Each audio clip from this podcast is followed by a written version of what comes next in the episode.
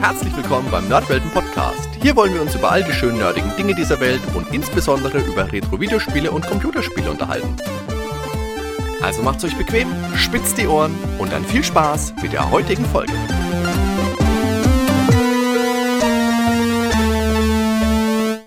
Hallo liebe Zuhörer, es freut mich, dass ihr wieder mit dabei seid. In dieser Episode geht es also um das Capcom Beat'em Up Bundle in Japan als die Capcom Belt Action Collection erschienen. Das ist eine aus sieben klassischen Capcom Beat'em Ups bestehende Sammlung, die im Herbst 2018 für PlayStation 4, Xbox One, Steam und die Switch veröffentlicht worden ist.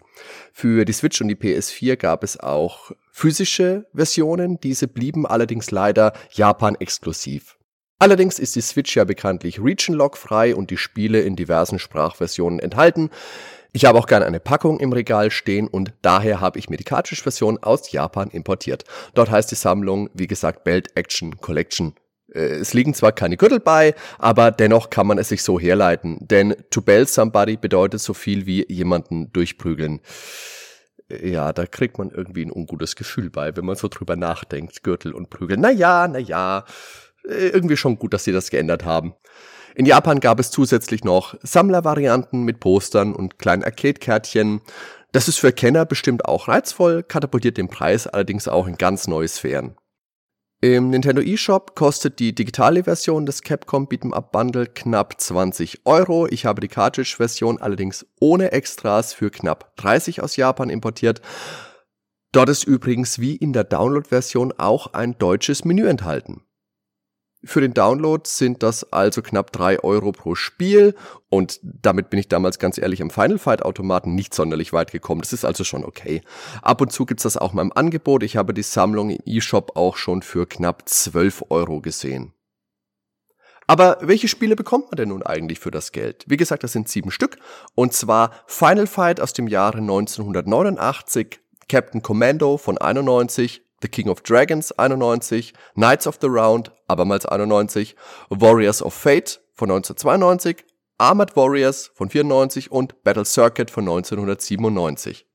Die Spiele liegen jeweils in einer englischen und einer japanischen Variante vor und für zahlreiche der enthaltenen Titel sind auch seinerzeit Ports für damals aktuelle Heimkonsolen erschienen. Beispielsweise Final Fight Captain Commando King of Dragons Knights of the Round damals für Super Nintendo oft in abgespeckten Versionen, die eher so lala ankamen. Ich verweise jetzt mal auf Final Fight. Da ist damals das erste Spiel ich meine, relativ früh im Lebenszyklus des Super Nintendo erschienen. Allerdings fehlte dort nicht nur der Spielercharakter Guy, sondern auch gleich noch der Zwei-Spieler-Modus. Was ein ziemlicher Downer war, selbstverständlich. Später gab es dann eine extra Variante namens Final Fight Guy, in der Guide zwar enthalten war, dafür hatte man Cody rausgestrichen. Und den Zweispieler-Modus, den gab's natürlich immer noch nicht. Viele der anderen enthaltenen Titel sind damals aber natürlich auch geportet worden, oft dann natürlich auch in Sammlungen. Zum allerersten Mal werden hier jetzt allerdings die Spiele Armored Warriors und Battle Circuit geportet und diese beiden Titel stellen dann vielleicht gleichzeitig auch den größten Kaufanreiz für viele Fans dar. Für mich persönlich waren es allerdings eher zwei meiner allerliebsten Beat'em-Ups. Und das sind das erste Final Fight und King of Dragons. Wie in den bisherigen Reviews werde ich jetzt kurz auf die Spiele eingehen, die Features der Sammlung hervorheben und am Ende der Episode mein Fazit stellen. Im Vorfeld will ich allerdings wieder sagen, dass ich die Spiele nicht online gespielt habe, weil ich Retro-Spiele auch gern Retro spiele, also mit Freunden auf der Couch und so habe ich es auch für diese Sammlung gehandhabt. Dann kommen wir also zu den Spielen. Der erste Titel ist, wie gesagt, Final Fight aus dem Jahre 1989. Das spielt in der fiktiven Stadt Metro City, die von der Mad Gear Gang heimgesucht wird und die die Tochter des Bürgermeisters Mike Hagar entführen. Leider ist dieser allerdings ein muskelbepackter Ex-Wrestler. In Capcom Saturday Night Slam Masters lautet sein Ringname übrigens Macho. Oh yeah.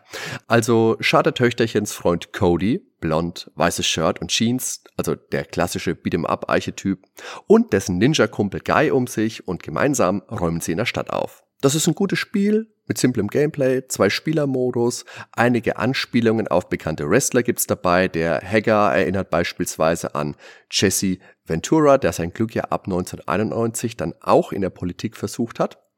Und dann natürlich gibt's noch die Andore-Sippe, die ein Tribut an Andre the Giant darstellt. Dazu gibt's noch Anspielungen an die Metal-Szene der 80er. Es gibt zwei Gegner, die nach Axel Rose und Slash benannt sind. Und der Standardgegner Poison heißt wie die gleichnamige Band. Final Fight, wie gesagt, mag ich, spiele ich gerne, das macht mir heute noch viel Spaß, auch wenn es der älteste Titel dieser Sammlung ist.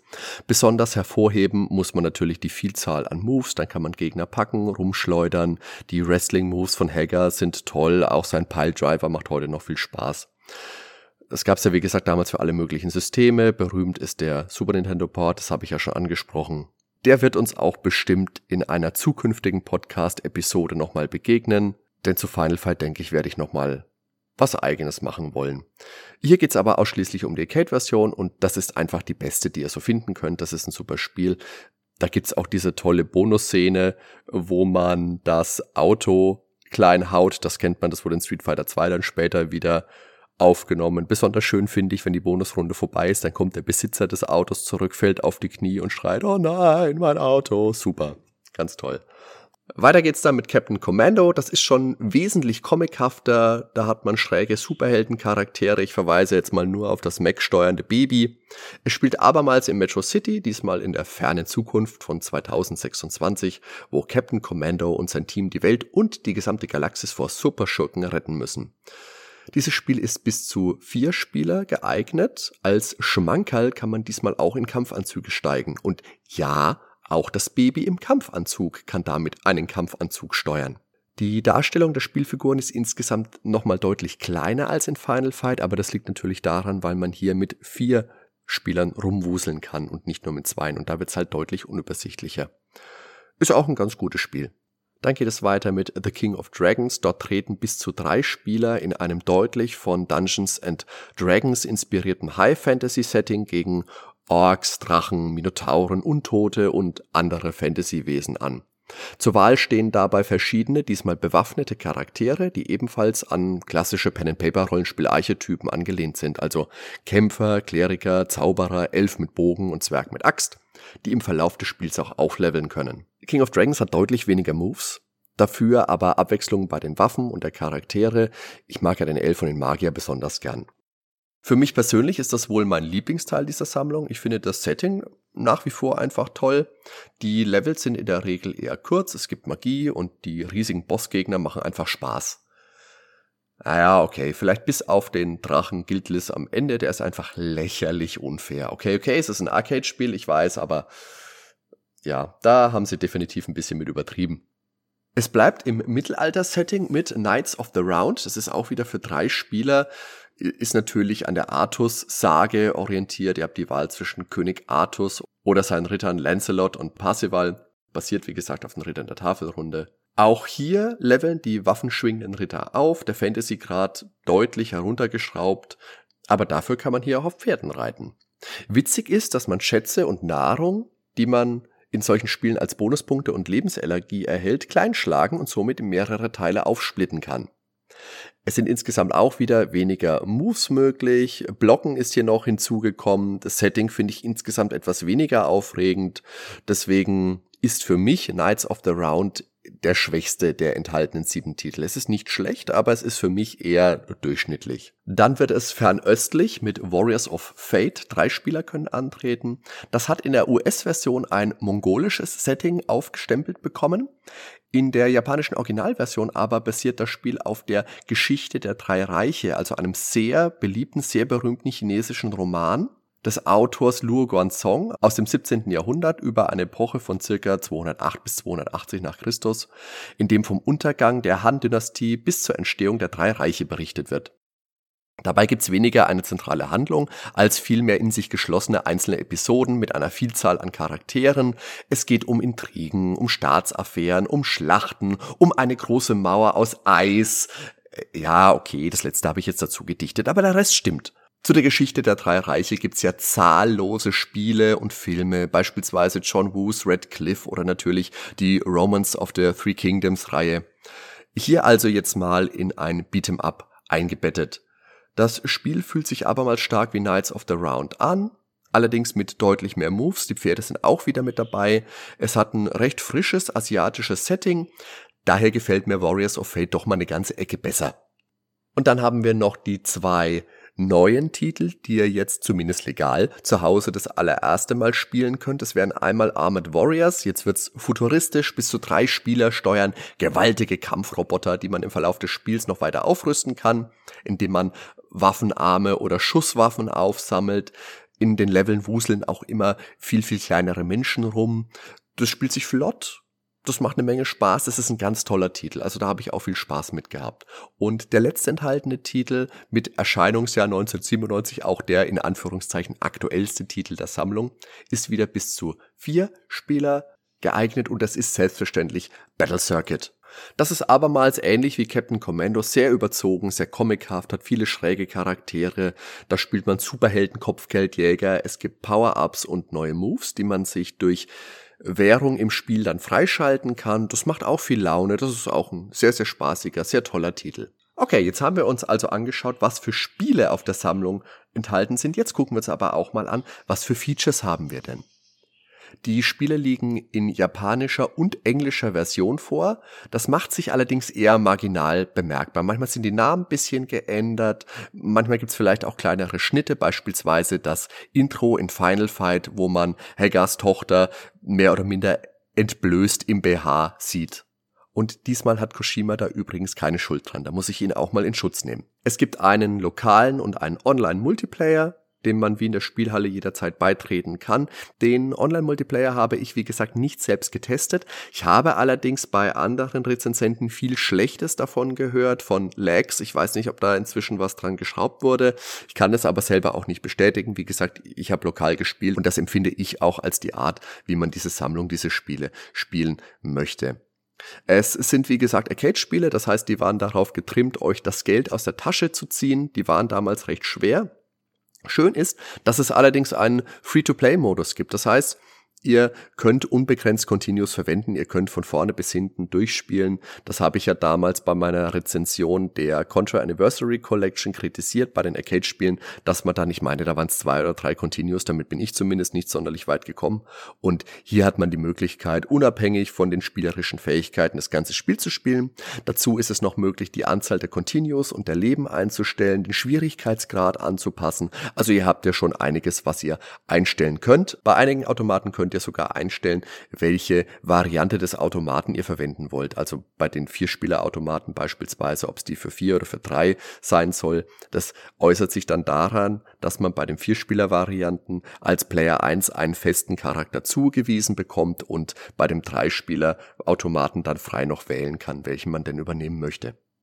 Auch hervorheben muss man noch, dass man in jedem dieser Spiele ein Save State anlegen kann. Das heißt, speichern, später weiterspielen. Bei jedem Spiel nur einen, aber das ist, denke ich, bei den Arcade-Spielen auch okay. So super lang sind die jetzt nicht.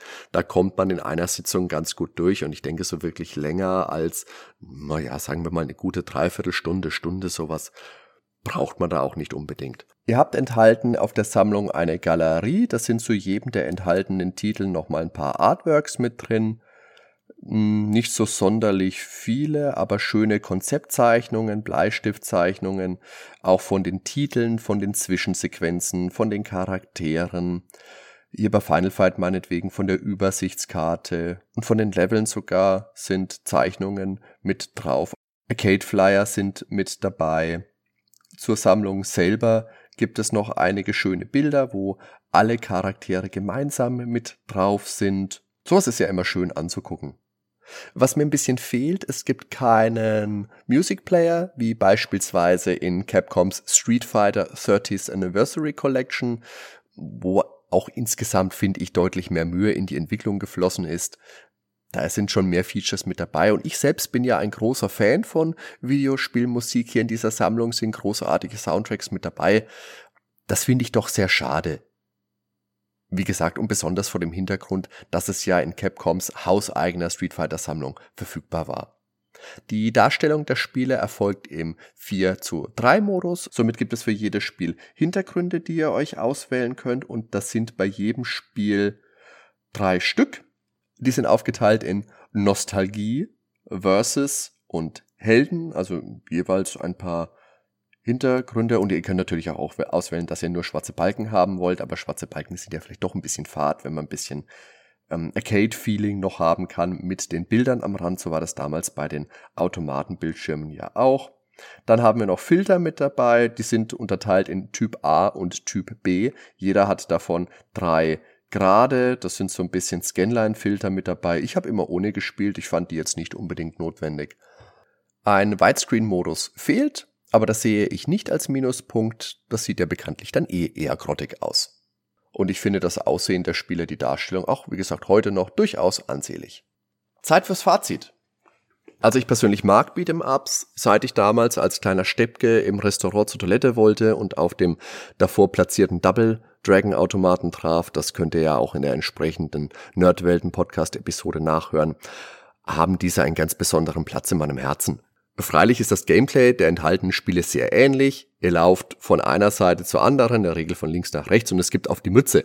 Das Setting variiert, ab und zu gibt's mal eine Schusswaffe oder ein Pferd oder ein Mech oder man ist ein riesiger Roboter, aber das Prinzip bleibt immer dasselbe.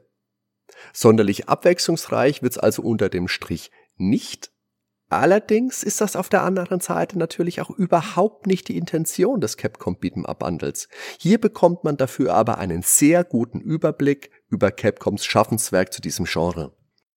Dem Schwierigkeitsgrad merkt man deutlich an, dass hier Arcade-Titel vorliegen, die den Spielern das Geld aus der Tasche ziehen sollten.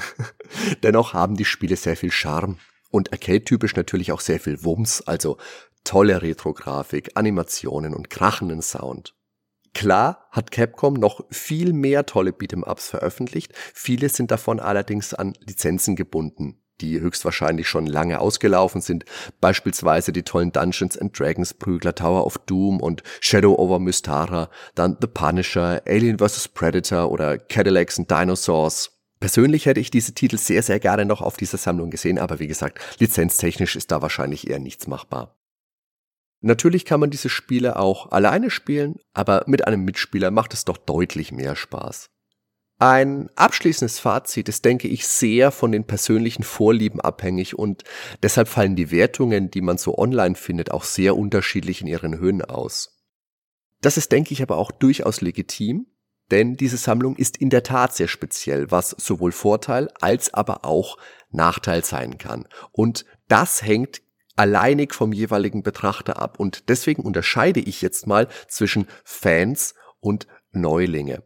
Die Sammlung richtet sich natürlich eher an Fans und die bekommen für ihr Geld wirklich einige tolle Spiele geboten. Totalausfälle gibt's auch keine. Einzig Knights of the Round fällt für mich persönlich etwas ab und somit werden Fans damit zweifellos auch glücklich werden. Ich persönlich spiele die Sammlung jetzt seit gut zwei Wochen, immer wieder mal eine Runde, gerne mit ein oder zwei Freunden zusammen und wie gesagt, ich finde die einfach super. Dazu muss man sich nochmal ins Gedächtnis rufen, kostet knapp 20 Euro, das sind weniger als drei Euro pro Spiel. Und ich habe ja eingangs gesagt, da habe ich in die Automaten, keine Ahnung, wie viel ich da reingeworfen habe, viel mehr auf jeden Fall. Für Neueinsteiger allerdings wäre eine umfassendere Collection mit einem breiteren Angebot an Genres wünschenswert.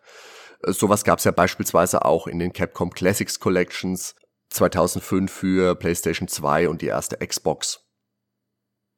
Wenn man also erstmal sehen will, ob einem diese Art Spiel Spaß macht, dann würde ich persönlich für die Switch eher die Mega Drive Classics Collection empfehlen. Die habe ich ja auch schon rezensiert. Die gibt's auch selbstverständlich für diverse andere Plattformen. Da sind doch deutlich mehr Spiele drauf. Wie gesagt, knapp über 50 aus vielen unterschiedlichen Genres, dazu einige tolle Beat'em-Ups, natürlich allen voran Streets of Rage 2 für ganz viele Leute, ja das Beste seiner Art, dann sind noch Golden Axe mit dabei, Comic Zone müsste mit drauf sein, dann sind noch Golden Axe 1 bis 3 mit dabei, also da, da kriegt man für sein Geld wahrscheinlich mehr geboten als Neuling sowieso, als als Neuling würde ich euch sagen, holt euch lieber diese Sammlung, wenn euch dann Streets of Rage und die anderen Beat'em Ups darauf Spaß machen, dann ist das Capcom Beat'em Up Bundle aber sein Geld auch allemal wert. Und wie gesagt, für mich als Arcade und Beat'em Up Fan geht das sowieso voll klar. Das ist kein ins Sand gesetztes Geld, gerade im Multiplayer sehr viel Spaß. Ich vergebe abschließend als mein Fazit ein gut. Damit ist diese Episode an ihrem Ende angekommen. Ich bedanke mich sehr für euer Interesse. Lasst mich unbedingt in den Kommentaren wissen, ob ihr noch Anmerkungen habt. Schaut mal auf die Nerdwelten Podcast Facebook-Seite vorbei, abonniert uns auf YouTube, auf Soundcloud, auf iTunes, auf Spotify und oder eurem Podcatcher. Da sage ich im Vorfeld auch nochmal ein dickes Dankeschön. Mich würde natürlich aber auch interessieren, was ihr vom Capcom Beat'em Up Bundle haltet. Was ist euer Lieblingstitel? Welche Spiele fehlen euch vielleicht? Was gefällt euch nicht so gut? Lasst mich das auf jeden Fall auch wissen. Dann wünsche ich euch noch eine gute Zeit. Bis zum nächsten Mal beim Nerdwelten Podcast. Danke fürs Zuhören. Macht's gut. Ciao. Euer Hardy.